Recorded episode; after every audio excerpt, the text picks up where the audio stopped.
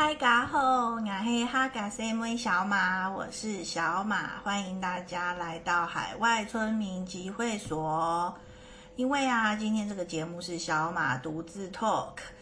就是因为我一个人在巴厘岛没有朋友嘛，所以呢，所以今天就是我在印尼巴厘岛给大家录的音。那我就要入境随俗，用印尼文来跟大家打打招呼。那因为印尼文就是跟马来文有点接近嘛，所以我也可以就是班门弄斧一下。阿巴卡巴，那么撒样黄维文，那么撒样小马，三安的当克巴利。三阳大当大于台湾，在这里说你从台湾来的，这里的人也是会非常开心哦，因为有很多印尼的移工嘛，然后也现在有非常多印尼的学生到台湾去念书。我自己博士班就有个印尼，就好几位印尼来的学生，他们英文都超好，我觉得非常自惭形秽。好啦，言归正传。因为前阵子疫情的关系啊，在台湾我就比较没有约朋友一起来录音嘛，所以 Podcast 就是就是存量不足哈，所以在六七月的时候，就是那个更新的时间就不大固定，然后但我还是很想要维持一个月至少两集，所以我就想说，那我在巴厘岛就先跟大家录，就是我自己来录个一集试试看。那因为现在其实呃，全世界大部分的国家都已经开放国境，然后如果在台湾啊，如果你的时间允许啊，然后一些反正一些环境条件允许的话，其实现在去世界各地旅游也没有大家想象中的那么困难。然后国外跟病毒共存，真的已经就是共存的蛮好的了。所以我觉得，如果你是担心在国外染疫怎么样这种，我觉得你可以，就是当然必要担心一定要有，但你如果因为这个原因而不敢出国的话，我觉得其实不需要想这么多，因为我们不论在哪里，在哪个环境，我们都是要好好保护自己的健康嘛。所以我觉得这个就是准则，其实不论你在哪个地方，应该都适用。对，那我自己的话，是因为我暑假比较有空，然后，所以我当然也知道台湾回去之后要隔离，但是我想说，呃，既然国外已经开放，所以我也要动起来。那我。如果跟工作比较有关的话，其实当然我第一个选择就是去马来西亚。我知道很多台湾人第一个都要冲去日本啊，去欧洲。但是我真跟大家说，就是，呃，夏天去去欧洲其实有蛮大困扰。就是第一个，欧洲人他们七八月都是他们的度假，所以你如果是飞往欧洲的那个航线，其实蛮贵的，因为那个是他们的旅游旺季。然后再来的话。因为欧洲这几就是热浪嘛，然后欧洲它本来就不是那么热的地方，所以它很多像冷气啊，或者是一些基础建设，它没有预计到说会有像现在热浪这样子这么就是可能气温超过四十度以上的这种现况，所以如果夏天去欧洲会比较辛苦。对，那我其实本来这次旅行我也想要去，就是从马来西亚转机，然后去英国。然后，但是我在就是查机票的时候，因为我五月的时候就买机票了嘛，那个时候其实就是一些中东地区转机的点啊，我不太确定他们到底当时对转机的一些规定是怎么样，我就不敢冒险。再加上我行李很重，所以因为我去马来西亚，我都要带很多书啊，一些资料，一些呃，就是礼物啊，给当地的朋友。所以我行李很重，然后我当时又是想说啊，如果就是在国外发生什么事情，然后当时回台湾还要检测嘛，就是四十八小时起飞前的阴性证明，就那个时候五月份的时候，所以我就想说，我最后一个停留点不不可以是在欧洲，就直接回台湾，因为我还要自己去找筛检的地方啊，那万一我又生病了。可能真的是高额的医疗医药费啊什么的，就是未知数蛮多的嘛，所以我最后停靠停靠的点一定要是比较熟悉的国家。对，反正思思前想去之后，我觉得去英国真的是。就是变数太多，然后再再加上行李很重，然后我一个人就是年纪也大了，我也不想这么累，所以后来我想说，他、算了，我就在附近玩一玩好了。因为既然已经出来了，回去回去台湾又要隔离，然后我我暑假也没有一定就是被绑住的什么工作。所以我就想说，那我就来巴厘岛吧。所以后来我就决定来巴厘岛。后来我发现我的选择是正确的，因为巴厘岛这里的气温很舒服，就是山上就是乌布那边大概气温就是二十三度左右，二十三到二十五度。然后海边这里就是这几天每天气温最高温就是二十八度。对，然后我看到台湾就是叫苦连天说，说很热啊，体感温度四十七度什么的，我就觉得哇，就是我阴错阳差还选对地方。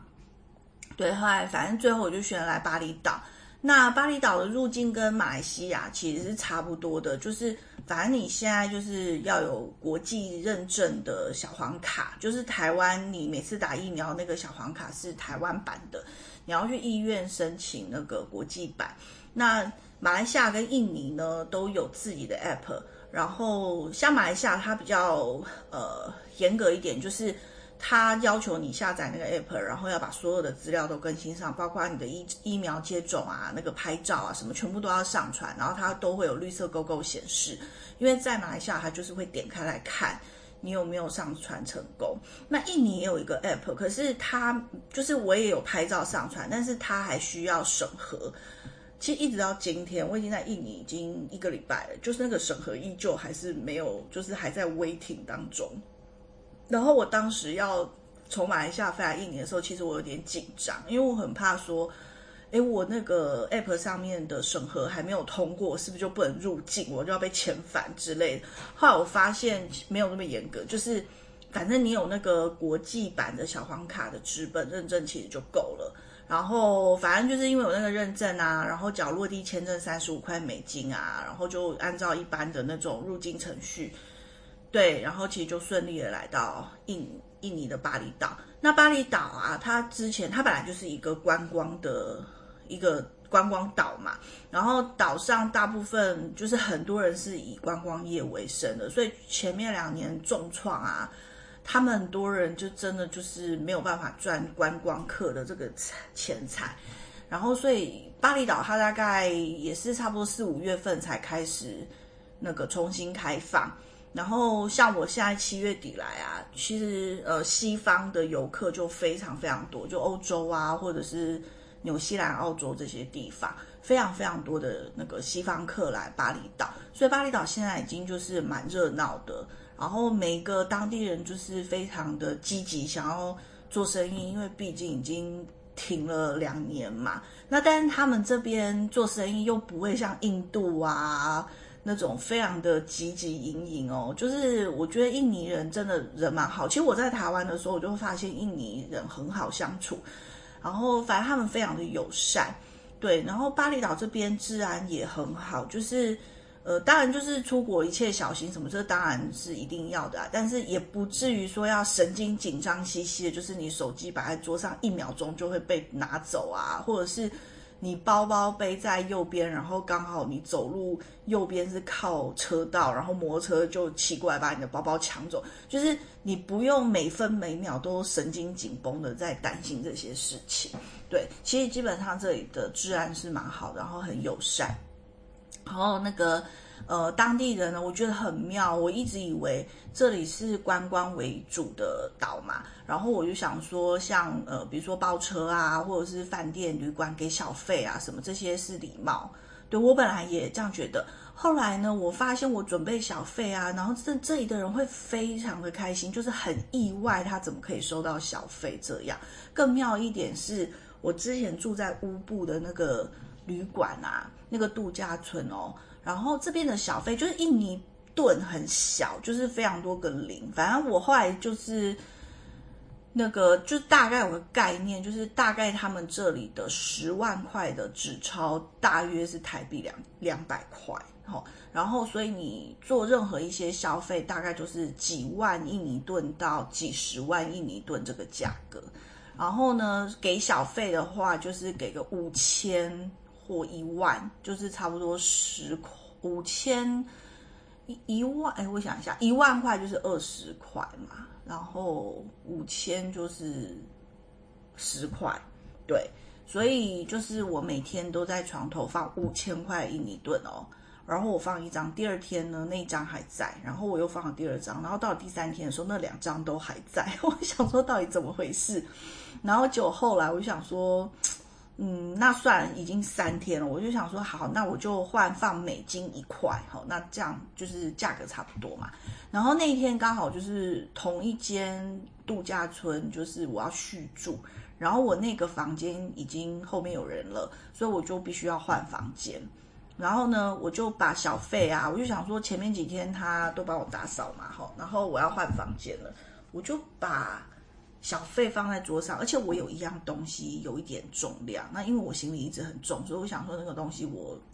就是用不到，然后我就放在那个旅馆，如果他们要拿去回收就回收吧。结果我发现，等我晚上回去那个新房间的时候啊，他们竟然把那个我原本想要让他们回收的东西，跟一块美金，又原封不动的摆在新房间的桌上。后来我就想说，那间度假村真的很坚持不要小费耶。对，所以我觉得这有一点让我感到非常的讶异。嗯，就是因为我之前出发前，我也有在网络上查，就说要给小费啊什么的。对，结果我发现这里好像没有那么一定要给，就包括去按摩的时候，如果你就是额外再给他一点小费，他也是会非常非常开心。嗯，可是 就是不知道啦，因为给小费是心意，然后你如果真的觉得他就是打扫很干净啊，或按摩按得很很舒服、很尽力啊，我觉得就是心意，然后感谢人家帮助你，所以最后我觉得。反正我就是最后我还是会把小费放在那里，然后离开。那他反正我已经 check out 了，他一定会只是知道我那个小费是给他的。所以我觉得这也是一种，就是因为台湾没有习惯这种小费文化啦。然后假设你跟团出国的话，有的时候会遇到说啊，行李要小费啊，床头要小费啊。然后你每天这样给，就是有些人可能就会觉得说啊，这个比如说一趟十天的旅程，这样子一块两块美金的小费也是一一个一个支出。有些人就会觉得说啊，为什么都要给啊什么的。然后像我以前自己呢，有当领队的经验，就是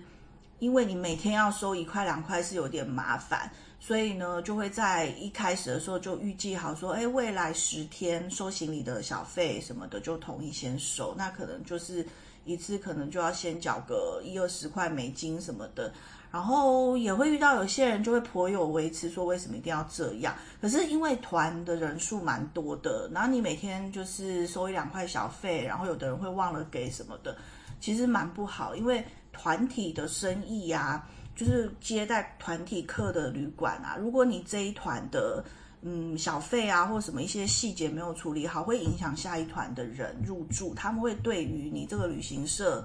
然后每一团进来的人，他们会就是会对你们就会抱持着一种怀疑的态度。我觉得这样不太好。你如果为了要方便以后的每一团入住这个饭店很，很很就是很顺利的话。其实有的时候领队他先收小费，然后由领队同意去给，就不会出错。是这个是，就是是一种是一种嗯是一种做法啦。对，那反正这个就是。我自己想到小费这件事情，忽然想到就跟大家分享一下，因为这个是我自己的小马独自 talk 嘛，可能大家听了是不是会有点想睡觉啊？但是我也没办法，因为我在巴厘岛没有朋友啊，而且而且这里啊，就是很多人问我说会不会有艳遇，其实很难呢，因为你知道为什么吗？因为巴厘岛是度假胜地，就度蜜月胜地，如果是年轻，你觉得看起来。长得还不错的年轻男生，他们其实都是有老婆或女朋友在旁边的，根本就没有什么落单的人。然后不然，现在就是西，就是欧洲的度假就是旺季嘛，大部分绝大百分之九十几人全部都是携家带眷的。对，所以根本没有什么机会，什么艳遇，这是我觉得这真的不可能。然后呢，大部分人都是一家人或情侣嘛，然后只有我是一个人，真很少见像我一个人。像我昨天坐计程车的时候啊，那个司机他就问说啊，因为我我每次进餐厅什么啊，他们都会预计我两三个人，我说没有，就我一个。然后他们就会说 哦，这样子只有你一个。然后我昨天坐计程车的时候，他也是在那边问说啊，那你为什么一个人来？然后我都要解释啊，我说因为台湾还没有完全开放国境啊，那我们回去要隔离，所以其实没有那么多人愿意这个时间点出来玩。然后，然后他的 司机给我一个结论，他就说哦，你是一个很 strong 的 girl，哎，他就用 strong 来形容我。然后我想说，嗯，就是我的。外形啊，就是看起来现在是很蛮健壮的。然后我又想说，心灵可能也蛮健壮，因为其实我本来没有想过心灵健壮这件事情哦。因为其实我真的蛮常一个人出国，然后不是三五天一个礼拜，就是我很常是算长时间一个人在国外。然后，嗯、就是我每次遇到比较新认识一点的朋友啊，然后他们就会对于我这个行为就是非常的就就觉得很佩服。我就可是因为我自己做习惯这种事，而且我认识的很多朋友也都会做一样的事情，我一直觉得这个没有什么特别厉害。后来我发现好像是就是同温层的问题吧，就是。我假设去洗头啊，或者是干嘛，反正那边的人跟我聊天，他们就会一直觉得我很勇敢什么的。然后他就说，他我后来才发现说，哎，原来这么多人是不敢一个人做很多事情。比如说，那个洗头妹妹就跟我说，她都不不会一个人在家，然后更不可能什么一个人去吃火锅啊，吃前都涮涮锅什么的。对，但他讲这些例子都是。我很习惯一个人，然后我觉得这是非常好的一件事情。后来呢，有一次我去教会啊，那那教会很好的姐姐，她就就是也知道说我都常常一个人出国干嘛，然后她就突然说了一句话，我就有一点就是，哎，突然就想到，她就说，嗯，那你一定是什么？就是意思就是说，你真的是一个很 strong 的人，就是不管是呃外在或者是内在。对，因为很多人可能如果就是有一些地方必须要，嗯，跟别人互相配合啊，或者是也不能说依赖啦，就是需要有另外一个人陪伴什么的，那可能就没办法做一个人旅行这种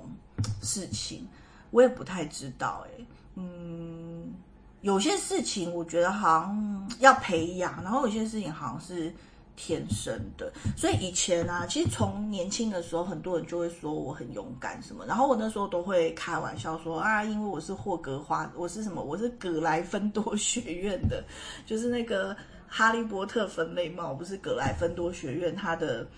有一个特质就是勇气嘛，然后我每次都这样开玩笑，可是年轻的时候，我不会特别去思考这个问题。然后到现在这个中年年纪，我忽然就又想起这个问题，我觉得嗯，好像是诶，不知道你们觉得怎么样？可是我真的觉得勇气这个特质，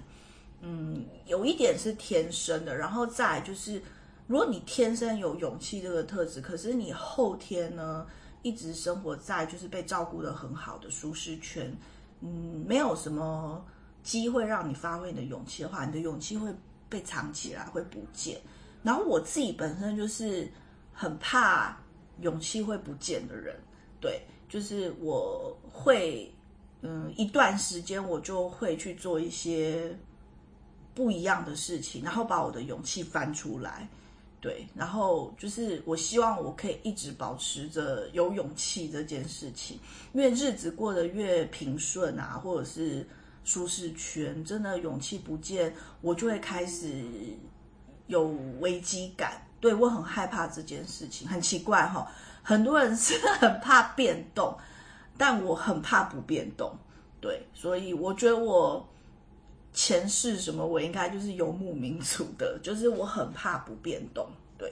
好，然后又离题了。对，那像巴厘岛呢？如果反正我刚刚一开头已经讲了入境嘛，然后。嗯，巴厘岛很妙哦，就是如果你们想要自由行的话，我觉得这里真的非常适合，因为到处都是计程车，然后车也可以用 Grab，然后路边有非常多人拿着 taxi 的那个标小牌子问你要不要搭车，然后反正因为巴厘岛消费就是对台湾来说就是很很便宜，所以你不不会不至于会遇到那种天价，而且这里的人不会满天乱开价，不会说呃一百块。然后跟你讲五百块，要你杀价杀到一百块，就没有这种事。它其实开价就蛮合理的，就顶多可以可能一呃一百块变八十块这样子，就打个八折。但绝对不会是说像在印度啊或土耳其 买东西都要从三折开始讲价。对，就是这里就是这点我觉得蛮好的，就是搭车或买东西。那你用 Grab 这个软体的话就更好，因为就是上面标示的价格，嗯。所以，呃，我觉得蛮适合自助，然后气候也不错，然后，呃，我觉得令人印象比较不深刻一点，应该是食物没有什么亮点，就是它是观光客，所以印尼本地啊或西方食物什么其实都有，但是目前为止我没有吃到很出色的，就是没有令人印象当中哦，真的好好吃这样的感觉。可是像风景啊、人的友善啊，然后诚实啊。然后，嗯，非常的平和，这些我觉得都是很不错的巴厘岛的特质。那巴厘岛它就是，如果你们网络上看那些什么善恶之门啊，反正一些那种必打卡景点，其实大部分呢都在，都不是在海边。机场是靠海边的，就是在库塔这一区。库塔这一区到机场很快，大概十分钟、十五分钟就到了。对，但是。呃，巴厘岛好玩的地方在中间，或者是在东边，或者是在北边。那所以建议，嗯、要花多一点时间住在乌布。对，那乌布的住宿也比较便宜，海边就是那种呃大饭店啊，滨海的这种都比较贵一点点，就不会贵到我们没办法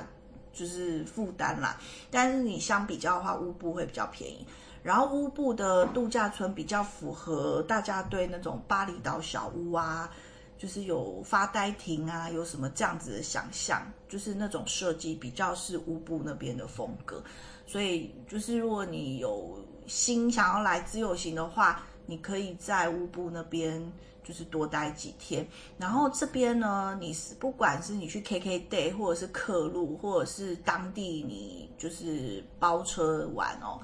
一些景点都是从乌布出发会比较快，就算从乌布出发，可能也都要开一个小时一个多小时。对，那但是如果你是住在库塔这边，你要去一些各大景点，你要花两三个小时以上的车程才会到。所以就是建议是把你想玩的地方，然后要做的事情呢，都在乌布的期间把它做完。因为乌布也是巴厘岛文化的重镇核心，像什么蜡染啊，然后一些传统舞蹈的表演啊，乐器呀、啊，然后绘画啊，这些其实都在乌布那里。对，那库塔就是靠海这边，真的就是喜欢水上活动的，然后或就是纯喜欢购物、晒太阳、休息、放松、按摩的，那你就在海边。但是不管。山上还是海边啦，在巴厘岛按摩都是很便宜的，对。然后呃，就是如果你们自己在 KKday 啊什么那边定行程的话，就是你要特别去注意那个接送的问题。像我自己的话，我就是呃，因为我之前在乌布期间，我每天都安排活动嘛，然后有一个活动很想做，但是我就没空，就是去学那个当地的传统料理，对，然后。嗯，我就没空，我就想说好，没关系，我到库塔的时候，我再去那个购买那个巴厘岛烹饪课程。结果我就看，然后因为有些课程呢，它会含从库塔接送，只是你要很早起，可能早上清晨六点就要起来，然后他载你到乌布去，可能八点多才开始上课。对，然后反正我可能就是老花眼还是什么，然后我就选到了一个课程，我已经买下去，而且买了就不可以退换嘛。然后我买下去之后，发现它不含库塔地区的接送，然后我如果要参加课程的话，我就要额外再付那个接送费。那因为我刚刚前面有说，库塔到乌布其实有一两小时的车程，那个接送费，如果因为像我只有一个人，没有人跟我 share 的话，车钱可能要四五百台币。对，那因为我才刚从乌布搬到库塔海边，那第二天又要我自己包车付五百块这样子，又回到乌布去学烹饪课，就是我也觉得很累，然后非常的不顺路，所以后来我也没办法，因为是我自己没看清楚嘛。然后，所以后来那个课也不能退，然后那个课我就就就这么平白的浪费掉了。所以，呃，如果你们就是要在巴厘岛自助的话，你们上网去买一些行程，反正就是或者是当地，你们在确认行程跟价格之前，一定要确定那个接送，因为真的差蛮远的。就是巴厘岛真的蛮大，我上网查了一下，好像是台湾的七分之一，真的也不小诶，就是。不是说啊，去隔壁村子就是二三十分钟就就到那种，就不是。而且因为像乌布那边啊，因为靠山，他们的路都很小。然后这里也很妙，又不像印度那边会一直那个按喇叭，然后都没有什么人按喇叭，非常的安静。然后又有骑摩托车的，然后路边又有摆摊卖东西的，然后又有行人，然后车子路已经够窄了，又是双向。然后我觉得在这里开车非常的需要考验技术，然后这里的人也都不会不耐烦，然后反正就是遇到真的过不去的时候，就当当地的人就会自动出来指挥一下交通，就又通畅了。对，所以加上这边是右驾，就又跟台湾方向不一样，所以。我觉得，因为它很多是山路，然后你转弯什么，其实你也不知道对向来车怎么样。我觉得像我的话，我就不会想在这里租摩托车或者是开车，因为真的不太好开。然后这里因为很热闹，所以观光客很多啊，然后当地的人的活动，所以其实到那个尖峰，其实也不一定尖峰时间。我觉得很多时候他们都会有一点塞车，对。所以可能你查 Google 的距离没有那么长，但是实际开车的时间要很久，就是因为他们的路不不宽，然后又常常会有一点那种塞车的情况。对，所以这个大哩啦杂就是讲了一下我在巴厘岛的一些经验。那因为我自己呀、啊，就是因为我自己啊。就是我我没有去过雅加达，然后呢，我来到巴厘岛之后，我就在 IG po 文嘛。那我在台湾认识一个印尼朋友，然后他已经回去雅加达了，然后他就在 IG 上面问我说：“你会不会去雅加达？”我就说：“其实我一开始有想过要去雅加达，但是雅加达我就觉得是大城市，然后一直塞车，然后我真的也想不起来雅加达有什么好玩的。”然后因此我也没有问他说，你有没有空我去找你什么，我就当时我就没有这样想，对。然后后来他看到我 IG po 文，他就问我，我就说，嗯，我这次不会去雅加达，哎，那可能，呃，下次有机会我再印尼的话，我再去雅加达找他哈。然后反正他就很热情，对。然后结果我发现呢，FB 啊、IG 啊，反正手机真会偷听人家讲话，哎，就是。我明明只是在 IG 私讯跟我朋友讲说，哦，我下次会去雅加达，哎，结果那个，反正我在滑手机的时候，那个什么像 Booking 啊，什么一大堆的软体，他就主动跳出来广告说，呃，伟文，你想去雅加达吗？这里有什么不错的饭店正在打折，然后我就吓到，我就想说，天哪，他们这些软体真的随时随地都在偷听别人聊天呢，对，然后我只不过聊了两句，他就问我说，伟文，雅加达。等着您什么东西的啊？反正我觉得很奇妙。反正就是印尼、啊，其实因为非常大的岛屿国家嘛，然后台湾有非常多的印尼移工啊、外配啊、新住民什么的。但是我对印尼的认识其实都是透过边界，因为我以前在那个沙劳越工作，我们就是在印尼边界。然后巴厘岛，我还我还没有去过雅加达，就是印尼的中心，像日惹啊、雅加达这些，我都还没去过。对，那可能我对印尼的了解就是透过这些比较，也不是说边缘啦，反正就不是大家印象当中哦非常主流的印尼。对，所以我之前呢、在讲我自己东南亚史的课程的时候，印尼的部分我也就没办法从那个爪哇那个方向来切入，所以我那时候我就设计了一个主题，我自己很喜欢那个题目，而且我觉得台湾也没什么人会讲，对，然后嗯，当时也蛮有也蛮多喜欢东南亚史的人有报名那个课程，我当时设计的课程叫《边界与群岛的印尼》。对，然后呢，我就是用那个马印边界、加加里曼丹，然后跟那个巴厘岛，因为巴厘岛有一点点印度教文化的东西嘛，这里的印度教跟印度的印度教是不太一样的吼。然后反正我就用这两个元素来，就是带大家认识不同角度的印尼。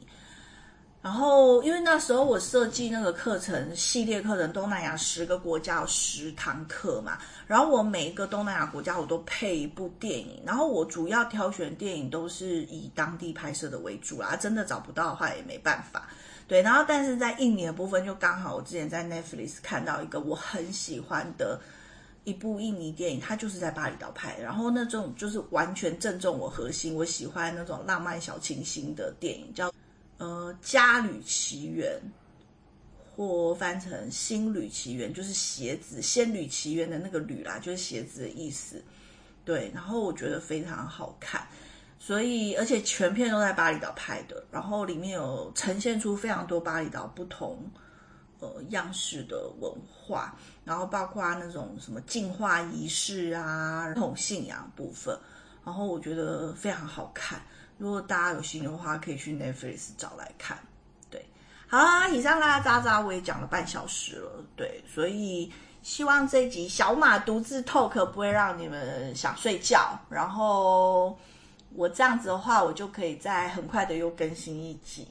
之后就会再继续固定找海外村民集会所的班底啊，像泰国马克啊，然后还有志格啊。还有瑞啊，还有那个德语小天后、多语小姐姐这些朋友一起来跟我录音，那我们就下次见啦，拜拜，拜拜，拜拜。